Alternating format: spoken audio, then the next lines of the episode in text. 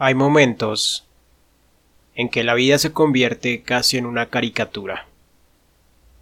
La vida que debe llevar una persona común, tan rutinaria y falta de emociones, puede orillar a una persona a plantearse preguntas, a cuestionar la realidad en la que vive. Envejecer y caminar en línea recta, cumpliendo todo lo establecido socialmente. Nacer, crecer, reproducirse, morir, irse sin descubrir si pudo hacer algo más, irse sin intentarlo apenas, verse en un mundo moldeado por unos pocos, aceptarlo porque no queda más, o intentarlo y saber si hay algo más allá, saber si hay algo más para ti, saber si eres algo más. De todo esto y más nos habla la película que vamos a reseñar el día de hoy, llamada The Truman Show. Una película que llegó a entender lo que era la sociedad del 98, pero asimismo, casi de forma premonitoria, descifró lo que es la sociedad actual, tan llena y rodeada de pantallas, tan observada y a la vez falta de atención. Mi nombre es Juan David y los invito a descubrir conmigo todo lo que nos dejó este filme. En este nuevo episodio de El cine es todo.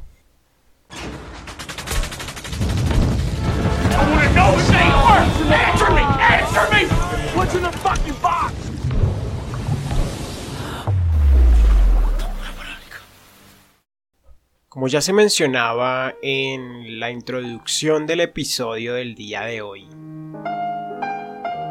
esta película vio la luz en el año 1998 y fue dirigida por el señor Peter Weir, del cual podemos resaltar más que nada de su amplia filmografía la película llamada La Sociedad de los Poetas Muertos. El reparto de la película es bastante resaltable, comenzando por Jim Carrey, que encabeza sin lugar a dudas la lista. También lo acompaña Ed Harris, Laura Linney, que si investigamos en sus últimos proyectos, tenemos eh, que actúa en la serie Ozark, la cual es una serie que sinceramente tengo pendiente, en algún momento la inicié, más no, no la continué, más diría que por temas de ocupación, de estudio, laborales, pero lo primero que vi sí me gustó, en algún momento lo retomaré, porque dicen las lenguas que aparentemente es la nueva Breaking Bad, ya lo averiguaremos, pero la verdad es que sí le tengo pues ganas de ver esa serie. Y pues también el reparto lo conforman otras personas. Este, mm, como lo decía, de resaltar y el que encabeza sin lugar a dudas la lista de los actores es Jim Carrey, que nos entrega uno de sus papeles dramáticos y demuestra que cuando se propone hacer esta clase de papeles lo puede hacer muy bien. Si podemos resaltar otra de las películas buenas con nuestra clase de papeles de Jim Carrey es la del número 23 que también es una película bastante curiosa, probablemente en algún momento la estaremos reseñando aquí en este podcast. Y como siempre lo hacemos, vamos a comenzar con el respectivo resumen de la película.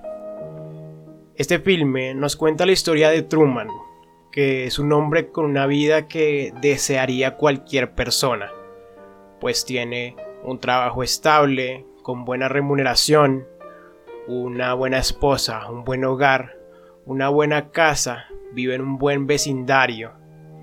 Y es como lo que se diría el sueño americano. Pero resulta que todo lo que él tiene, todo lo que es su vida, es algo implantado y planeado. Es una mentira, es una falacia pues su vida, básicamente, se trata de un programa que es visto por el mundo. Y todo lo que pasa en su vida desde su nacimiento es guionado. Como lo digo, todo es falso, eso incluye sus familiares, amigos, su pueblo, etc. Eh, un buen día eventualmente él nota que una linterna de las que alumbra el set se cae, lo que lo lleva a sospechar y eventualmente se da cuenta de la realidad falsa en la que vive. Hasta que, superando sus miedos, decide tomar un barco y remar hasta que se topa con el límite. Abre una puerta y se va por fin a vivir lo que será su vida. Por fin su vida de verdad. Y este sería básicamente el resumen de esta película del show de Truman. Para quienes no lo sabían, ese filme estuvo basado en una serie antigua del año 85 que se conocía como La Dimensión Desconocida. En esta hacían capítulos con historias que exploraban futuros distópicos, que eso incluía pues el terror, la ciencia ficción, la fantasía. Para acercarlo un poco más a nuestros tiempos, yo lo escribiría casi como un Black Mirror, solo que de hace muchos años. El hecho es que en un capítulo de esta serie de la dimensión desconocida, un hombre descubre que su vida está siendo grabada y emitida para el mundo. Todo es un programa televisivo. Y al igual que en el filme, todos sus acompañantes, como familiares y amigos, son actores. Entonces se readaptó el guion para hacerlo película y de ahí salió el show de Truman. Esto es una curiosidad que quizá muchos conocían o quizá algunos de los que estén escuchando no conocían. Ahora, para hablar de la puesta en escena de la película, podemos comenzar a hablar de sus tomas, las cámaras y demás. En esta película se usan primeros planos y primerísimos primeros planos, planos medios así como planos generales. Más que nada, cuando comienza la película podemos observar que se usan primeros planos y primerísimos planos. Estos cuando los usan los hace, lo hacen con la cámara de ojo de pez y otras dándole una forma a su, a su alrededor como una forma clara de cuadrado. Normalmente o generalmente estos planes se usan para o bien sea mostrar la, molestia del actor o generar molestia en el espectador. Pero en este caso lo hacen para mostrar el encierro que vive realmente Truman. Y también empezar a mostrarle al espectador de que él está siendo observado a cada momento. Más que todo esto lo hacen con eh, la cámara del ojo de pez o cuando se trata de un cuadrado para que sepamos o intuyamos que está en, en un televisor por decirlo de alguna forma.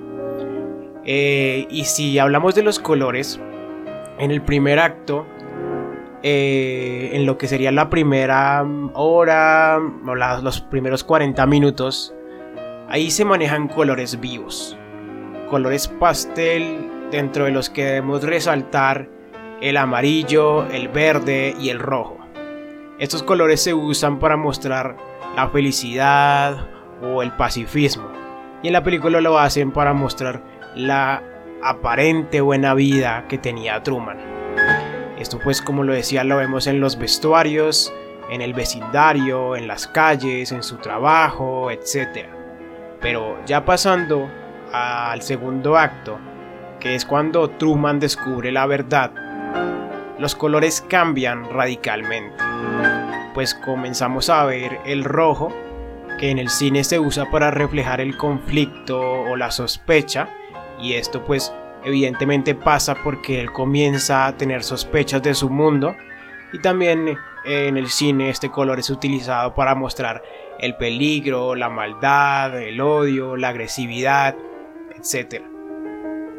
Y ya en el tercer acto, eh, que es cuando ya Truman tiene la certeza de lo que en realidad está ocurriendo con, con su vida, entre comillas esto, comienzan a salir colores azules, tirando a claros, marinos, un pequeño detalle de oscuro que refleja o que se usa para mostrar el conocimiento y la liberación.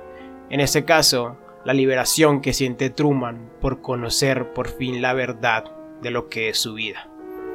En el cine también estos colores representan la madurez o la evolución que tiene un personaje, bien sea del primer plano, segundo, perdón, primer acto, segundo acto o tercer acto. Y llegando ya a los simbolismos, que es la parte más grande del pastel de esta película, podemos comenzar diciendo que esta película tiene una gran carga de filosofía, tiene una gran perspectiva filosófica y podemos hablar de lo que sería el mito de la caverna. Y antes de hablar de lo del mito de la caverna, quisiera usar una frase de Isaac Newton que se aplica completamente a esta película que reza de la siguiente manera. Lo que sabemos es una gota de agua y lo que ignoramos es el océano. Entonces, el mito de la caverna sale por primera vez en el libro de la República de Platón. Y pues para los que no lo conozcan, el mito de la caverna nos cuenta básicamente la historia de tres hombres que desde su nacimiento están atrapados en una mm, caverna y pues allí eh, eh, viven, duermen, comen, hacen sus necesidades, etc. El hecho es que ellos no se pueden mover de este sitio y justo en la parte de atrás de ellos otras personas se encargan con el fuego de reflejar figuras en la pared que estos tres hombres amarrados tienen enfrente. Y esto es todo lo que ellos conocen como realidad. Y de repente un día, uno de los hombres se logra soltar y sale de la caverna.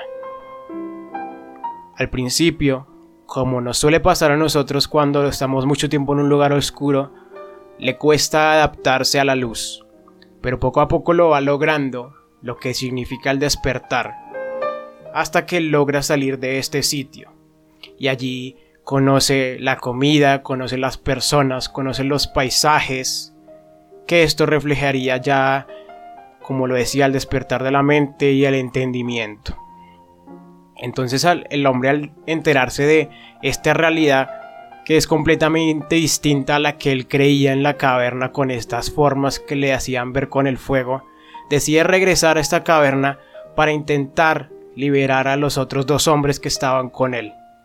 Y cuando entra, nota que su capacidad o su adaptación a la oscuridad se había, había desaparecido completamente, por lo que le costó mucho más ver en la oscuridad. Eh, una vez que se adapta como puede, les cuenta a estos hombres de la realidad que hay fuera de la caverna. Pero los otros hombres, al ver que él le costaba ver en la oscuridad y al ver que se estaba comportando de esa manera, temen por creer que era mentira lo que había afuera y por creer que si salían se podrían quedar ciegos o podrían tener el mismo problema que él tuvo para adaptarse a la oscuridad, lo que reflejaría la falta de conciencia o el poco interés que tiene la gente de aprender. Y eso sería a grandes eh, escalas resumido lo que es el mito de la caverna. Ahí ya podemos empezar a vivenciar ciertas cosas que pasan en nuestra realidad como si lo relacionamos con la película o si lo relacionamos con el mito que acabo de contar. Que es que la mayoría de personas, como lo decía en la introducción, viven en una ciudad o viven en una vida en la que nunca pasa nada.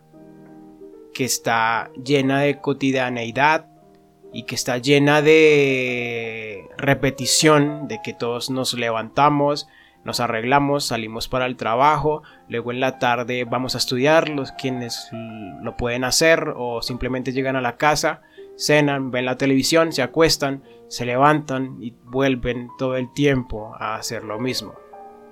Y otra forma que lo podríamos ver es directamente en la existencia de dos mundos o la existencia de dos tipos de personas, que una sería aquellos que saben la verdad y otros aquellos que viven en la ignorancia. Obviamente los primeros son dominantes y los segundos son dominados.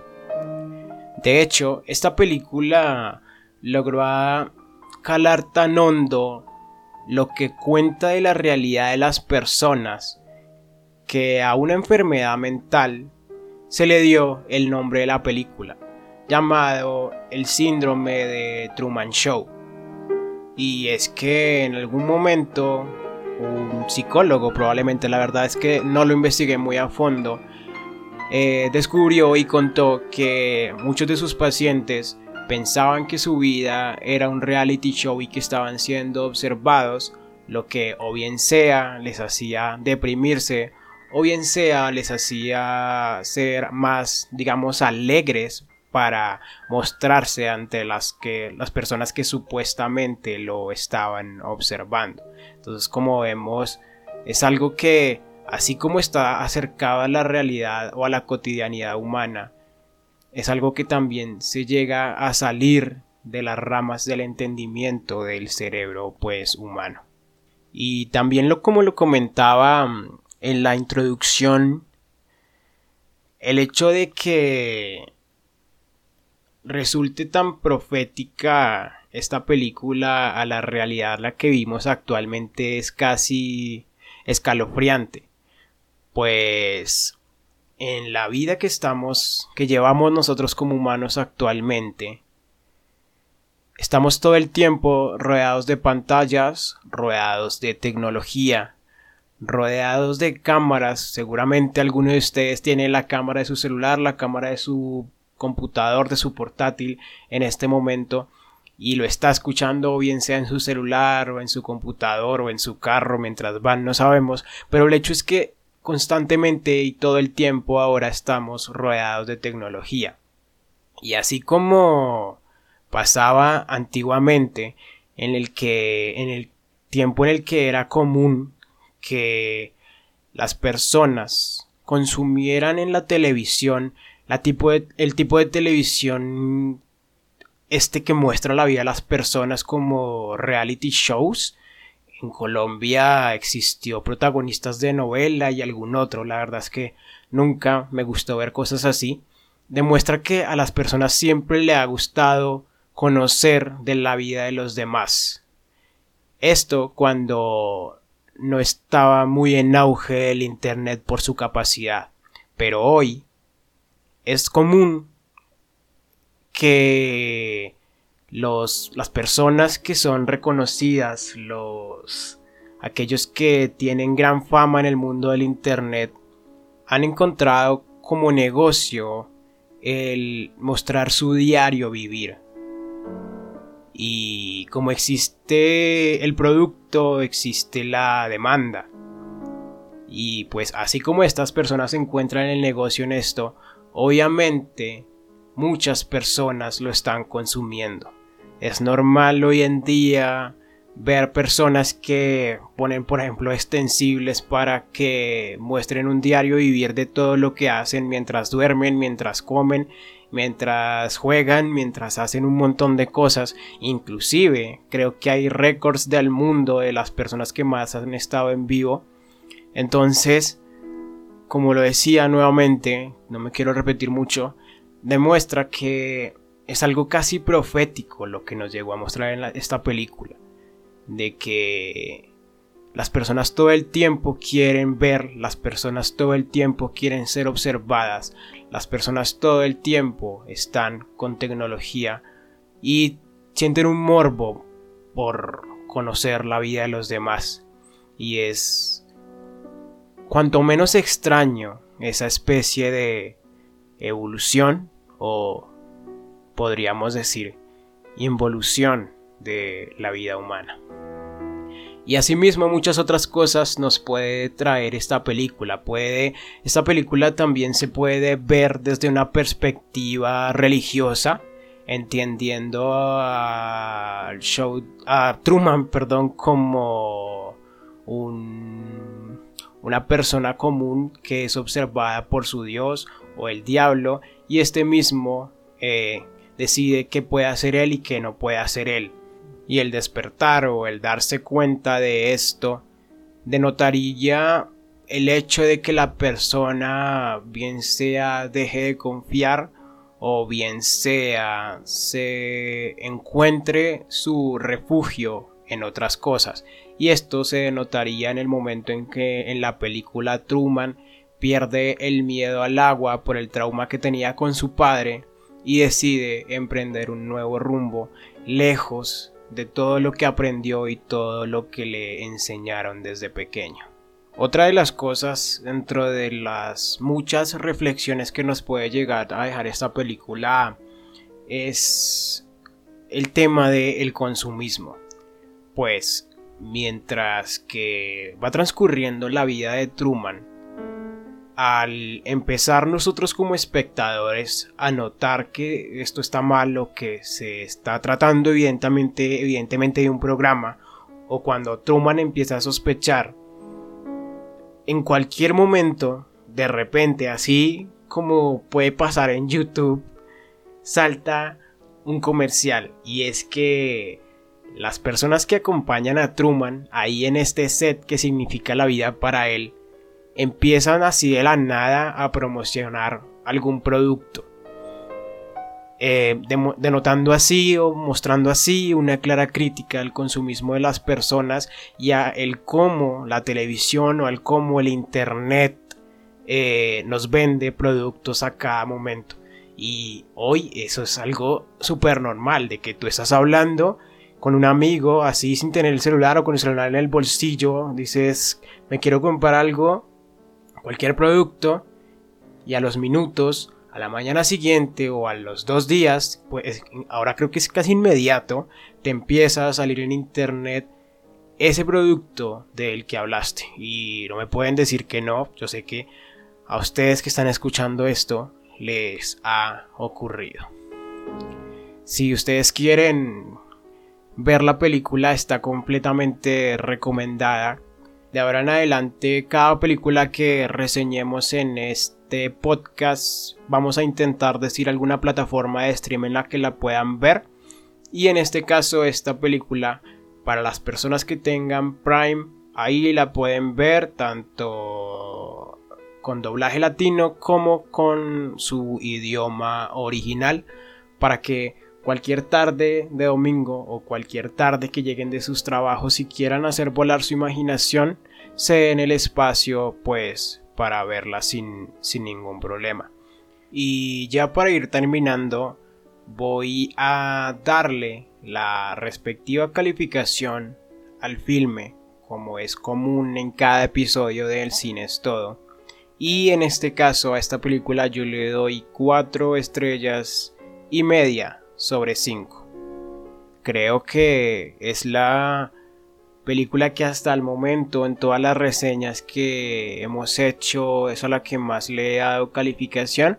Así que se pueden ustedes imaginar eh, en cuánta estima y cuánto significa para mí en el mundo del cine esta película. Así que están completamente invitadísimos a verla hay algo que debo agregar antes de terminar también este episodio y es que como están próximos a salir los premios Oscars y ya se sabe qué películas fueron seleccionadas, eh, va a haber un capítulo especial para los días anteriores a la ceremonia de los Oscars, hablando un poco de cada película de las seleccionadas y diciendo, pues para mí, cuál considero que debería ganar premio a, mejor película. Entonces, supongo que se hará mm, un episodio en el que se hable de todas y luego uno quizá hablando de la película que haya ganado mejor película. Lo estamos explorando aquí en el cine todo, así que pues ya, ya veremos. Nuevamente, eh, invitados a ver esta película que acabamos de reseñar. Sin lugar a dudas, eh, considero que lo que yo acabo de hablar de esta puede ser poco. Creo que la interpretación que se le dé también depende de la persona o inclusive podría para esta persona significar otras cosas así que eh, es importante que cada uno dé su crítica y cada uno dé a conocer lo que significa para la película o lo que quiere decirnos o lo que nos quiso contar el director o qué otros simbolismos están ocultos dentro de ella. Y pues con esto terminamos en este nuevo episodio. Nos escuchamos el próximo miércoles por temas de eh, problemas con el micrófono. No hubo episodio la semana pasada, pero espero ya seguir en este caso con la respectiva regularidad que merece este podcast. Les hablo Juan y nos escuchamos en el próximo episodio de El cine. Es todo.